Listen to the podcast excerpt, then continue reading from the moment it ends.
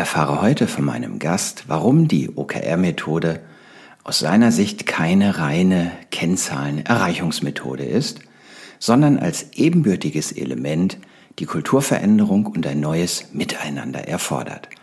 Und warum Review nicht gleich Retro ist und was ein gutes Retro-Meeting als wesentliche Erfolgskomponente ausmacht. Und nebenbei auch, was unser Gast in diesem Prozess als Unternehmer aushalten durfte. Vielen Dank an Jonathan Saupe, den Geschäftsführer und Inhaber der Fredericks Hotspot GmbH, der heute mit mir über seine persönlichen Erfahrungen zum Thema OKR im Systemhaus gesprochen hat.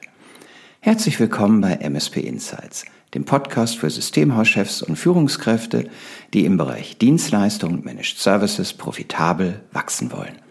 Mein Name ist Olaf Kaiser und ich bin Partner und Berater in der Unternehmensberatung Ubega. Und jetzt viel Spaß mit dem Gespräch. Heute ist Jonathan Saupe bei mir. Vielen Dank, Jonathan, dass du dir die Zeit nimmst. Und wir sprechen über ein Thema, das aktuell und bestimmt auch in der Zukunft in vielen Gesprächen stattfindet, nämlich das Thema OKR. Und bevor wir da tiefer reingehen, Jonathan, bitte stell dich gerne einmal persönlich den Hörern vor. Ja, Olaf, lieben Dank äh, für die Einladung zu deinem Podcast und damit ich dabei sein darf ähm, zu dem Thema OKR. Mm, ich bin Geschäftsführer und Gesellschafter der Fredericks Hotspot GmbH. Wir sind ein Systemhaus aus Hannover, haben 19 Mitarbeiter, drei Millionen Euro Jahresumsatz und spezialisiert auf IT-Netzwerk, Softwarelösungen für Kunden und Gäste-WLAN-Systeme. Sehr knackig. Danke dir. ähm, Jetzt beschäftigst du dich auch in der Hotspot ähm, ja. schon eine ganze Weile mit OKR und das fiel ja vermutlich nicht vom Himmel, sondern du hast irgendwann eine bewusste Entscheidung getroffen und Motiv gehabt. Warum überhaupt eine Beschäftigung in deinem Unternehmen mit dem Thema OKR? Vielleicht starten wir genau damit. Was, was hat dich motiviert? Warum hast du dich mit dem Ansatz auseinandergesetzt? Ja, OKR, es geht um Ziele, Ziele zu erreichen in der Organisation, Ziele ganzheitlich zu erreichen, Ziele gemeinsam zu erreichen. Und ich hatte so eine Aha-Situation vor rund drei Jahren. Bis dahin habe ich Mitarbeitergespräche, du kennst es vielleicht, Jahresgespräche klassisch geführt, einmal im Jahr. Ähm, Im Januar war das bei uns ähm, ich als Geschäftsführer mit den Kolleginnen und Kollegen individuell mit Termin und Vorbereitung und Leitfaden. Und natürlich gab es auch in diesen Gesprächen das Thema Zielvereinbarung. Und äh, das war frustrierend. Ja, frustrierend und, und dysfunktional und irgendwie blöd. Und wir hatten sowohl äh, mein Geschäftsführerkollege Max und ich danach immer irgendwie ein schlechtes Gefühl, weil wir haben zwar mit den Kolleginnen und Kollegen Ziele vereinbart, aber doch irgendwie ohne Plan und Idee.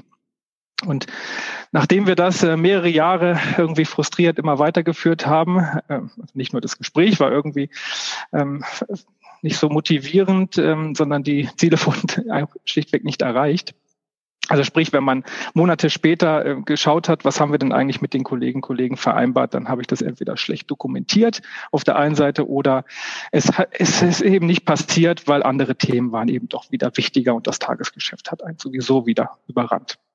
Insofern habe ich mich danach ähm, intensiv mit anderen Methoden beschäftigt und auf der Suche nach einer ganzheitlichen Zielmanagement-Methode bin ich auf OKR gestoßen, mit der Idee, Ziele gemeinsam im Team zu erreichen. Genau auf diesen auch kulturellen Aspekt, das, da gehen wir heute etwas tiefer ein.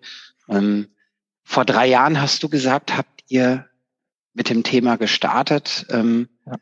Wenn du für die Hörer OKR in mit den Erfahrungen dieser drei Jahre jetzt so prägnant ähm, definieren würdest, was, was ist es für dich? Mhm, ja. Bevor man das Buch von Herrn Dörr liest. Bevor man dogmatisch sich dem Thema nähert, genau aus der Praxis. Also äh, OKR ist eine Methode, Ziele gemeinsam zu erreichen, nicht nur individuell äh, vereinbart zwischen Führungskraft und Mitarbeitern, sondern gemeinsam im Team, im, Unternehmen, in der gesamten Organisation, also eine ganzheitliche äh, Sicht auf Ziele OKR bietet aber darüber hinaus auch eine Möglichkeit, einen kontinuierlichen wiederkehrenden Prozess einzuführen, diese Ziele zu erreichen, genau eben diesen Schmerz aufzugreifen, dass, naja, wir haben die einmal formuliert und vereinbart damals in den Mitarbeitergesprächen und wie geht es dann weiter? Ja, wie ist dann der Prozess danach? Äh, in welchen Zeiteinheiten werden die geprüft, bearbeitet, äh, im, im, Team besprochen? All das war strukturell nicht da bei mir und das bietet aber OKR fest als Framework. Und das Dritte, was OKR ausmacht, ist, stellt den Zusammenhang her und zahlt ein, Zusammenhang zwischen Leitbild, Vision, grundsätzlicher Idee, warum gibt es das Unternehmen, was macht das Unternehmen aus, zu den konkreten Jahreszielen, den Quartalszielen und den tatsächlichen Wochenaufgaben jedes Einzelnen. Ich hoffe, ich habe es verstanden. wir machen weiter, wir sind mutig. Ähm, jetzt habt ihr, du hast also Ziele gehabt in der, in den Gesprächen mit den Mitarbeitern, das mal so als deine Reflexion, dass das passt so nicht und auch die Mitarbeiter erreichen ihre Ziele nicht. Was würdest du sagen, mal so beispielhaft sind Erfolge? Wir gucken jetzt auf die positive und auf die herausfordernde Seite eures ja, Umgangs mit OKR. Also was waren Erfolge, wo du sagst, hätte ich das nicht gemacht mit dem OKR, hätte ich diesen oder jenen Punkt nicht so gut oder wir gemeinsam, nicht, nicht nur, nicht du, sondern wir als Unternehmen und als Team Hotspot hätten das nicht so gut erreicht. Also was ist mal so als, als Motivation auch ähm, als Beispiel für die Hörer, die denken, vielleicht sollte ich es auch machen, ähm, mal so ein Beispielerfolg. Ja, ja, sehr gerne. Also in unterschiedlichen Bereichen hat das bei uns sehr, sehr stark gewirkt. Ähm, vielleicht erstmal auf der kulturellen Teamentwicklungsebene äh, Zusammenarbeit. Einfach so dieses, diesen Spirit zu entwickeln. Die Kolleginnen und Kollegen können gemeinsam mehr schaffen oder überhaupt etwas schaffen in der Teamarbeit, was nicht das tatsächliche Tagesgeschäft, Ticket kommt rein, Ticket muss bearbeitet werden, ähm, Projekt kommt rein, Projekt muss äh, zur Rechnung oder mhm. zur Abrechnung gebracht werden, sondern wirklich ähm, ganzheitlicher und auch äh, ja, so grundsätzlichere Ziele anzugehen. Hm, in der Softwareentwicklung, ja, was, was Neues zu schaffen gemeinsam, hm, was eben nicht nur auf ein einziges Projekt oder eben auf eine Ticketlane abzielt. Mhm, aber auch Einführung von einem CRM-System ganz konkret, was wir gemeinschaftlich und gemeinsam ähm, als Ziel uns gesetzt haben und innerhalb eines Jahres ähm, geschafft haben und eingeführt haben.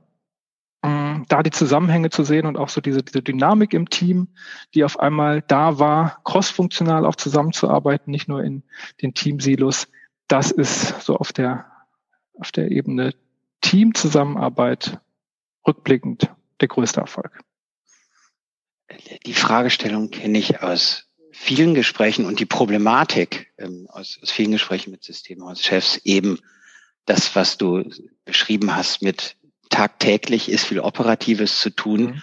Und, und wie schaffe ich es, Raum und Energie in, naja, eigentlich wollen wir auch ein paar grundsätzliche Themen weiterentwickeln im Unternehmen. Ja. Also da eine Balance hinzubekommen oder überhaupt äh, dieses weitere, also eher die Zukunft gestalten und nicht das Ticket von heute das Richtig muss auch bearbeitet werden, glaube ich, aber habe ich mir sagen lassen. Aber wie man das gemeinsam so. äh, hinbekommt, das ist, glaube ich, wirklich eine wichtige Fragestellung. Ähm, und super, wenn ihr, wenn ihr damit dort vorangekommen seid. Jetzt hast du vielleicht auch ähm, Sachen festgestellt, die nicht auf Anhieb ähm, gut gelaufen sind oder womit ihr Schwierigkeiten in der, in der methodischen Anwendung hattet. Hast ja. du vielleicht da auch mal ein Beispiel, wo ihr vor eine, vor eine Herausforderung standet, die nicht so einfach zu lösen war oder die sich überhaupt erst durch die Anwendung von OKR gezeigt hat? Oder ja. in der Anwendung von OKR. Das ist auch ein guter, das ist auch ein guter Punkt. Also tatsächlich ist, ähm, kommt durch das gemeinsame Bearbeiten und auch das gemeinsame Themensuchen, ähm, also als ja, Methode, die eben nicht nur meine Ziele quasi top-down in das Unternehmen reinbringt und sagt, so jetzt mach die mal alle, sondern die Idee ist, dass wir das gemeinsam tun, dass wir auch gemeinsam Themen sammeln, dass wir gemeinsam priorisieren, dass wir gemeinsam entscheiden, was ist jetzt wichtig und was ist dringend für die nächste Zeiteinheit. Das führt eben auch persönlich dazu, dass man das aushalten muss, ähm, dass vielleicht mal Themen priorisiert werden, die vielleicht bei, bei mir nicht an oberster Stelle stehen, aber für das Team sehr wichtig sind. Und da sind wir auch das eine oder andere Mal durchaus auch ein bisschen aneinander äh, geraten, zu überlegen, ja, was ist denn jetzt wichtig und was ist dringend? Und äh, also das war schon auch gerade in der ersten Phase mit einer guten Lernkurve, aber trotzdem eine große Herausforderung, das zu meistern, also zu schauen, was sind jetzt von den vielen gesammelten Themen wirklich wichtige und dringende Themen, denn äh, die Hörer kennen das auch als, als Geschäftsführer und Gesellschafter. Es gibt einfach ganz unterschiedliche Perspektiven Unternehmen. Das ist auch gut und richtig so, aber bei den Zielen geht es dann ans Eingemachte. Also das war sicherlich ähm, wichtig, sich damit zu beschäftigen, aber auch ähm, ja durchaus auch schweißtreibend auf der einen Seite, auf der anderen Seite gab es auch am Anfang einfach Sprints, da haben wir uns viel vorgenommen und nichts geschafft. Also auch nichts okay, geschafft, wo ich schon dachte, jetzt habe ich das doch extra deswegen eingeführt ja, und es funktioniert. Äh, gleichzeitig ähm, hat aber dieses Tool so viele Möglichkeiten, dann damit auch umzugehen und auch in den Dialog zu treten, dass dann vieles auch besser wurde. Aber da war auch am Anfang einfach ja viel kennenlernen, viel ausprobieren und, und es ist eben nicht der ganz kurze Sprint, sondern vielleicht ein Halbmarathon, der gegangen werden musste. Ja, Habe ich ein bisschen unterschätzt am Anfang. Aber rückblickend über die Jahre sehr, sehr positiv. Jetzt ist ähm, die, die Priorisierung, hast du gesagt. Mhm. Ja, also deine Perspektive, dann gibt's bei eurer Größe vielleicht auch Teamleiter und Mitarbeiter. Also ja. bestimmt nicht nur zwei Perspektiven, die von euch als äh, Geschäftsführer und die eines Mitarbeiters, sondern ja jeder Mensch äh, in der Organisation hat vielleicht seine, seinen Blick drauf, was, was wichtig sein könnte. Ähm, und das, das auszubalancieren, dass, dass alle sich mit dem Ergebnis wohlfühlen, hat ja auch eine, wenn man es mal vielleicht so nennt, eine, das hat ja nicht was mit der konkreten Zahl zu tun, die da steht, also dieser rationalen Facette, was ist denn nun die Zahl bei Kennzahl A, mhm. ähm, sondern hat was mit dem Miteinander zu tun und mit der Art, wie ihr dann diese Ziele findet. Also ähm, wie, wie wichtig diese zwei Säulen, also die, die Art der Zusammenarbeit und auf der anderen Seite, klar wollen wir Ziele erreichen und Messwerte erreichen. Ähm, wie wichtig erachtest du diese, diese kulturelle Facette, damit es gelingt, ähm, im Zusammenspiel mit, naja, ich könnte ja auch ein paar Kennzahlen vorgeben, die haben die sich meinetwegen noch, die in Anführungsstrichen, die anderen. Genau, die da oben ähm, ja, oder die anderen. Ja. Ähm, überlegt. Ähm, also ähm, könnte das nicht auch gehen? ähm, oder, oder welche Wichtigkeit haben die, die Tools, die drin sind in dem Ganzen, um diese, um dieses Kulturelement ähm, zu leben? Also geht's nicht auch nur mit den Kennzahlen mal provokant gesagt? Mhm, provokant gefragt, ja. Also ich habe ganz am Anfang, um es mit einem Beispiel zu beschreiben, ganz am Anfang tatsächlich äh, die Jahresziele mit sehr klaren Kennzahlen vorgegeben. Ja, die habe ich mir überlegt, habe dann das Team eingeladen, mhm. so jetzt schauen wir mal, was könnt ihr jetzt beitragen und mit, mit, einbringen und was könnt ihr für die nächsten Zeiteinheiten, also in kürzeren Zeiteinheiten, in den nächsten drei Monaten daraus machen, da mitmachen. Und das war schon mal eine ganz schlechte, ganz schlechte Entscheidung, das so zu tun. Habe ich auch danach nie wieder gemacht, äh, nur wieder gemeinsam im Team. Also das, das Gemeinsame und auch die Kolleginnen und Kollegen äh, dort ernst zu nehmen und auch die unterschiedlichen Perspektiven zu würdigen, war für mich dann doch der Schlüssel zum Erfolg. Äh, denn das Wollen, das persönliche Wollen ähm, in, ist in dieser Gleichung einfach sehr, sehr, sehr, sehr stark vertreten und muss man sehr stark würdigen. Also das können und dürfen auch, aber das persönliche Wollen ist wichtig. Und deswegen das Ganze mit einem Sinn, mit einer Idee zu verknüpfen, warum machen wir das und das auch so lange gemeinsam zu erarbeiten, zu diskutieren, das gibt in dieser Idee die entscheidende Beschleunigung und auch den Spaß bei der Arbeit. Also ich, es ist wichtig und extrem wichtig. Und die Kennzahl ist dann für mich Mittel zum Zweck, mhm. den Kolleginnen und Kollegen dann auch für sich zu reflektieren. Ja, wir können uns ja die besten Ziele überlegen. Wir wollen die Welt retten. Aber jetzt mal ganz konkret morgen. Ja, was tun wir als erstes? Was ist der nächste Schritt? Also wie können wir den einen Prozent oder äh, von der Null in die Eins kommen? Ähm, das äh, dann auch zu operationalisieren, ist dann auch sehr wichtig. Schauen wir mal in die Tools rein, die gerade auch diese ähm, kulturelle und das Miteinander ähm, bewegen? Denn um, irgendwo ist ja, wenn etwas eine Methode heißt, ja. gibt es ja äh, gewisse Dinge, die durch die Methode vorgegeben sind. Und äh, da hat der Jonathan mir äh, schon vor einiger Zeit mal gesagt, dass Review und Retro Gerüchten zufolge nicht das gleiche sein sollen. Ähm, vielleicht an diesem Beispiel mal, das sind ja beides Tools, oder aus dem ganzen OKR-Framework, ähm, dass du an diesem Beispiel mal erläuterst, es gibt Tools, die haben was fürs Miteinander und es gibt Tools, die haben was damit zu tun, kriegen wir denn jetzt, wie du eben sagtest, aus der Null eine Eins. Also ja. vielleicht mal an den beiden Beispielen Review und Retro, dass es wirklich für, für beide Stränge oder Fundamente und Säulen ähm, Tools gibt. Ja, ja, genau, ähm, genau diese Begrifflichkeiten oder dieser ja, OKR-Slang oder der agile Slang, Retrospektiven und, und Reviews. Mm, war für mich damals auch komplett neu und äh, heute kann ich nicht mehr ohne, ohne diese Trennung. äh, und ich nutze das wirklich auch in ganz vielen anderen Bereichen des Unternehmens, also nicht nur in dem OKR-Setting, sondern auch für ganz viele andere Bereiche. Das zu trennen, Review, zurückzuschauen, was haben wir ganz konkret objektiv tatsächlich geschafft oder nicht geschafft und nur das wird sich an, wird angeschaut, den Fortschritt, das tatsächliche nutzbare Ergebnis, nutzbare Ergebnis für den Kunden, nutzbare Ergebnis für das Team, nutzbare Ergebnis für die Organisation als solche. Und auf der anderen Seite die Retrospektive zu schauen, wie erging es uns im Team? Wie ist die Stimmung? Was hat sich gut angefühlt? Was hat sich nicht gut angefühlt? Wo gab es Situationen, die wollen wir anders machen, wollen wir besser machen? Ähm, die wollen wir lassen, aufhören oder was ganz Neues starten, damit wir quasi so im kontinuierlichen Verbesserungsprozess immer wiederkehren schauen, hat gut funktioniert, weitermachen, hat nicht gut funktioniert, stoppen. Und äh, von den zeitlichen Intervallen her ist beides, also jetzt dieser objektivere Blick, wie du sagst, auf die tatsächlichen messbaren Ergebnisse und die, die Retro als eben Prozess, wie geht's uns in dem ja. in dem Fortgang. Ist beides von den zeitlichen Intervallen her ähnlich oder hat man da Flexibilitäten, das eine mehr, das andere? Wie findet man so das richtige für das ja. eine wie für das andere, das richtige ja, zeitliche Intervall? Ja, wichtige Frage.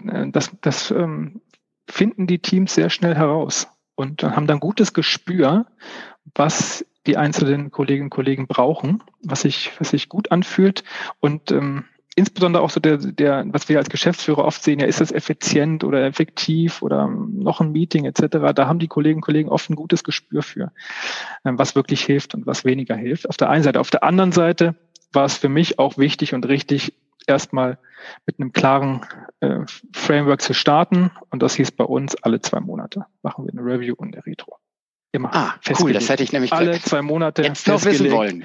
mit einem Datum, ja, das steht auch fest, das ist auch nicht mehr irgendwie vielleicht oder könnten wir vielleicht mal da machen. Nein, das steht am 1.1. Äh, des Jahres fest, dass äh, die nächsten drei Male alle zwei Monate eine Retro und eine Retrospektive feststeht. Und sind die dann zeitlich sozusagen eher eng beieinander? Man könnte ja auch sagen, wir machen alternierend. Monat eins machen wir äh, Review, mhm. Monat zwei Retro, Monat drei Review. Oder packt man aus deiner Erfahrung die eher in eine zeitliche Nähe?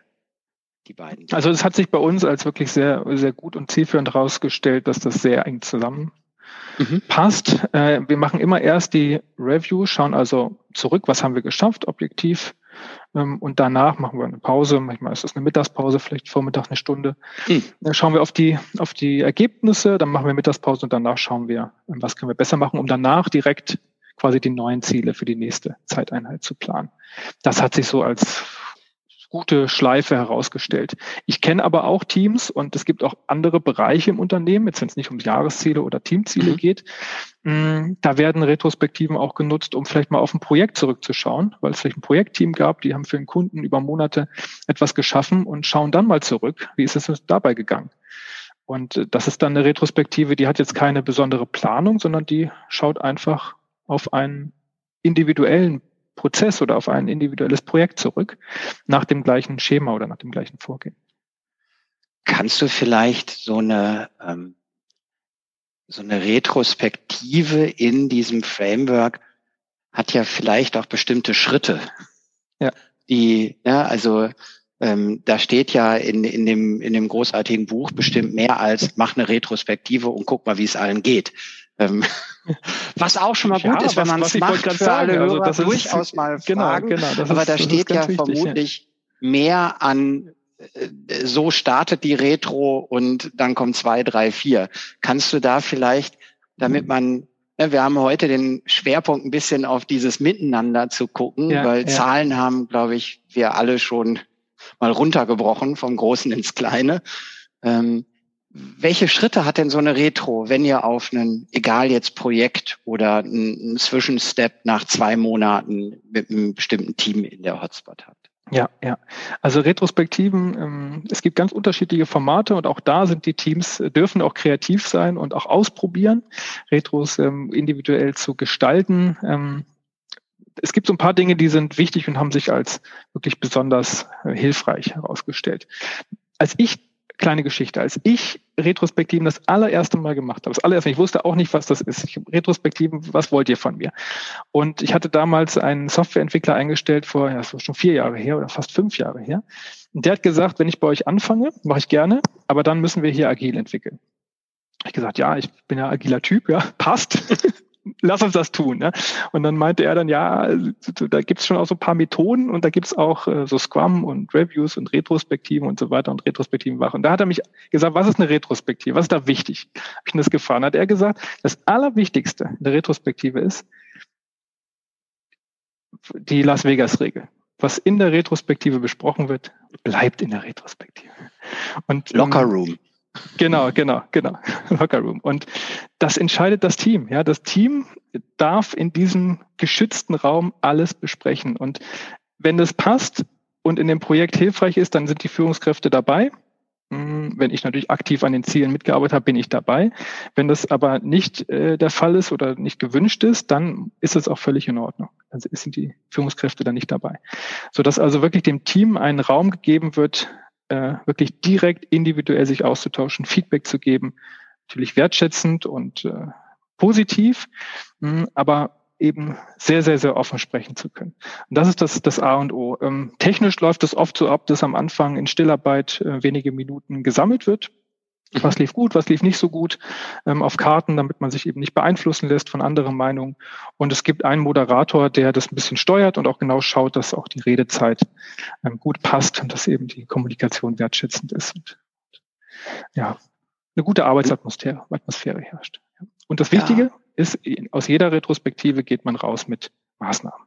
Es müssen Maßnahmen ergriffen werden, also nicht nur quatschen, sondern auch Entscheidungen treffen. Was machen wir denn jetzt anders? Und dann ist eine Stunde Retrospektive ein sehr, sehr, sehr effizientes Meeting. Und ich nehme an, dass dieser mindestens mal, auch wenn äh, Las Vegas mäßig das Gesprochene äh, in diesem Raum bleibt, aber die, die Maßnahmen, ne, diese Beschlüsse am Ende gehören ja vielleicht irgendwo auch dokumentiert. Auf also Fall, Maßnahme bringt ja vielleicht nicht so viel, wenn ich nicht in zwei Monaten äh, auch darauf gucke, was haben wir in der letzten Retro gesagt. Wir wollten ja. jetzt dieses und jenes im Miteinander verändern. Also so, so, so ein klein bisschen Doku und damit auch Transparenz ja. mindestens mal des Beschlusses äh, gibt es doch vermutlich. Auf jeden Fall, genau das. Also der, der Beschluss wird natürlich öffentlich gemacht und soll auch transparent sein für alle und mhm. jeden. Ähm, und äh, das ist auch der Auftrag der Retrospektive, dass das natürlich auch umgesetzt wird. Also das, was man sich da dann auch ähm, ja, auf das, was man sich geeinigt hat, was man anders machen möchte, das soll eben direkt wieder äh, idealerweise am nächsten Tag in den, in den neuen Start oder ins nächste Projekt als Verbesserung mit einfließen und allen eben zeigen. Nur der Weg dahin eben. Das soll ein geschützter Weg sein, dass eben es erstmal keine Vorbehalte gibt oder keine ähm, besonderen Rahmenbedingungen, die in irgendeiner Form eine Hürde darstellen, offen zu sprechen. Schauen wir mal, danke für diesen Einblick. Ähm, schauen wir mal ein bisschen nach vorne. Ähm, du hast ja auch mit einigen gesprochen, mit einigen Systemhäusern gesprochen, ne, die, die mit dir über deine Erfahrungen gesprochen haben und die selber für sich überlegen, ähm, tue ich das in meinem Unternehmen auch? Die vielleicht ja. hier vor mir liegt, der New York Times Bestseller The Simple Idea That Drives 10 Times Growth. Unfassbar. Wer will es nicht? Ja. Zehnmal wachsen. Ja, ähm, ja. 19 Mitarbeiter hast du gesagt, drei Millionen, also eine Null dahinter, könntest du mitnehmen. Ja, das steht bei mir bei den Zielen ganz, ganz oben. das heißt also, ne, so ein Buch ist mal schnell gekauft, ähm, gelesen, da wird's schon haarig, weil ich bin ja, nur ja. bis auf Seite, ich gucke mal, 99, also mhm. äh, äh, bislang gekommen. Also ähm, woran vielleicht, wenn jetzt ein Systemhauschef zuhört und sagt, ach, ich, ich gucke mir erstmal das Buch an oder was auch immer und schnackt mit drei anderen, ähm, was würdest du sagen als Hilfestellung für den Hörer? Woran kann man festmachen, falls es überhaupt im Do-it-yourself-Modus möglich ist, dass äh, man sagt, okay, ich probiere es erstmal selbst und woran erkenne ich vielleicht, naja, das ohne eine Unterstützung zu machen von einem, der es nicht das allererste Mal macht, ähm, ja. gerade weil es ja auch eine kulturelle und eine Kennzahlenebene hat. Also woran könnte der System, der geneigte Systemhauschef festmachen, wo er da gerade steht und ob er, ob er alleine loslaufen sollte. Ja. Also erstmal ein bisschen eine Verlockung. Ja, ganz kurz, ich habe ja auch mit einigen gesprochen, äh, sorry. Und ähm, ich, ich spüre so ein bisschen, und ich, ich kenne zwei, drei, die auch gesagt haben, naja, wir machen das jetzt erstmal. Ja, mhm. also weil es so, so einfach, so leicht, so smart klingt. Aber vielleicht ist es doch nicht so einfach. Also woran er ja, ja also wann sieht man, dass man nicht selber Antwort, kommt? Genau, differenzierte Antwort. Also darauf kann ich auch nicht mit Ja oder Nein an, antworten. Ähm, mir persönlich hat es sehr geholfen, dass ich damals einen äh, Coach dazugenommen habe, der uns in der agilen Transformation geholfen hat und eben auch Fragen beantwortet hat, aber eben auch, und das war so für mich eine, eine wichtige Erkenntnis damals, ähm, meine Rolle zu reflektieren als Geschäftsführer und, und Unternehmer. Und ich kann eben nicht gleichzeitig Coach und Transformator sein. Ich kann das natürlich alles beeinflussen und mittragen und, aber ich, mhm. ich kann eben in bestimmten Situationen nicht gleichzeitig auch der, der Coach sein oder der Moderator und in Personalunion aufgrund der Beziehung, der persönlichen Beziehungsebene zu den Kolleginnen und Kollegen. Also das als Erkenntnis, ähm, was oft ratsam ist, da eben einfach externe Kolleginnen und Kollegen vielleicht dazuzunehmen. Auf der anderen Seite ähm, ausprobieren, ja, ausprobieren ist auch gut. Also in den äh, in den agilen Ideen äh, experimentieren steht ganz oben. Also äh, durch Ausprobieren lernen zu gucken, was passt, was fühlt sich gut an, was fühlt sich nicht so gut an, komme ich ins, ins Tun und ins Doing und sich damit äh, jahrelang theoretisch zu beschäftigen, aber es nicht auszuprobieren, weil vielleicht dann doch äh, so die, die Hürden zu groß erscheinen, das halte ich auch für, für, für nicht zielführend. Das heißt, ähm, ausprobieren, vielleicht im Kleinen auch, ähm, mit den mhm. Geschäftsführerpartnern oder im kleinen Managementkreis mal die ersten Ziele zu formulieren, sich auszutauschen mit anderen Unternehmern, die den Weg schon gegangen sind, geguckt haben, wie haben die gestartet, ähm, sehr, sehr, sehr zielführend. Da habe ich tolle Gespräche auch mit anderen Unternehmern. Äh, jeder hat dann seine eigene Geschichte. Ja, was lief gut, was lief nicht so gut. Ähm, das kann ich nur jedem empfehlen. Ähm, mit dem gesamten Team zu starten, da kann ich allerdings auch aus eigener Erfahrung sagen, äh, braucht es doch eine gewisse Vorbereitungszeit, damit alle Kolleginnen und Kollegen auch ein gutes Gefühl haben, ähm, so eine Struktur dann auch anzunehmen, denn äh, die Veränderung ähm, die, die ist schon da und auch dann spürbar. Ist wichtig und richtig, aber eben auch da und spürbar. Wenn du jetzt für, für dein Unternehmen ähm, und den Einsatz von OKR jetzt nicht auf der Ebene eines einzelnen Ziels, ne, ähm, was ihr in der Hotspot vielleicht in den nächsten zwölf Monaten angehen wollt, aber was den die methodische Durchdringung im Unternehmen oder auch das Lernen dieser ja auch agilen Gedanken und des Miteinanders. Gibt es da Sachen in der, jetzt macht ihr es drei Jahre, ja, ähm, wo du sagst, das sind unsere Schwerpunkte in der Anwendung der Methode, ähm, die, die wir für uns noch weiterbringen wollen auf die nächste Stufe. Also was sind so auf dein Unternehmen geblickt, deine, eure ähm, persönlichen Ziele mit dem Instrument OKR? Ja, also mh, mm, wir nutzen es tatsächlich ganzheitlich. Also wir haben von Anfang an alle Kolleginnen und Kollegen mit, in, mit ins Boot geholt.